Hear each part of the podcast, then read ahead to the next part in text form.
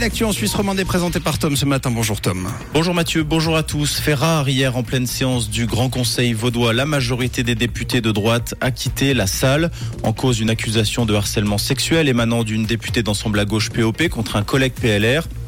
Elodie Lopez dit avoir été traitée de chaton par Jean-Luc Besançon, mais les accusations vont plus loin. Selon l'élu, le député PLR lui aurait demandé si elle fréquentait quelqu'un, si elle était mariée et qu'elle devait, je cite, rencontrer un vrai mec, se faire dresser par un mec de droite. Le principal accusé s'est dit choqué dans le 24 heures ce matin et affirme ne jamais avoir tenu ses propos.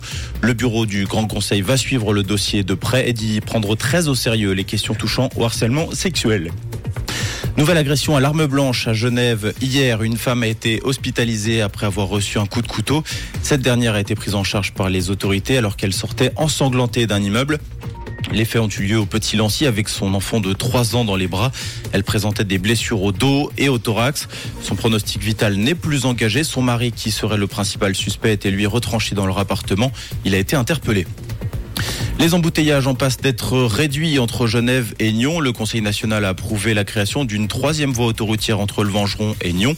Cette modification, qui était motivée par le trio PLR UDC Centre, s'appliquerait dans les deux sens de la circulation.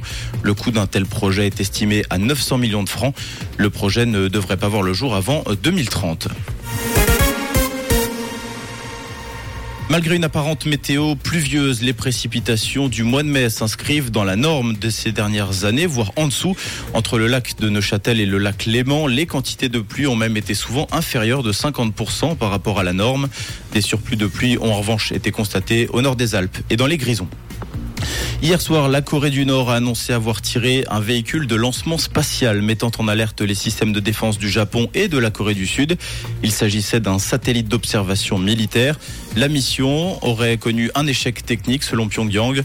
La fusée s'est donc écrasée en mer Jaune. Et on termine avec du sport et du basket. La finale des playoffs est donc connue. Elle opposera Fribourg Olympique à Sam Massagno. Les Tessinois ont obtenu leur qualification hier soir lors de l'acte 4 contre Union de Neuchâtel. L'acte 1 de la finale aura lieu ce samedi au Tessin. Rouge, l'info revient dans une heure. Et pour aujourd'hui, un temps ensoleillé dégagé en matinée. On compte 10 degrés à Marsens et à la Tour de Trême 13 degrés à Chavornay et à Orbe. Avec un ciel plus instable dès la journée, des averses orageuses hein, attendues sur toute la région et des rafales de vent également au programme de ce mercredi. Une toute belle matinée à l'écoute de Rouge.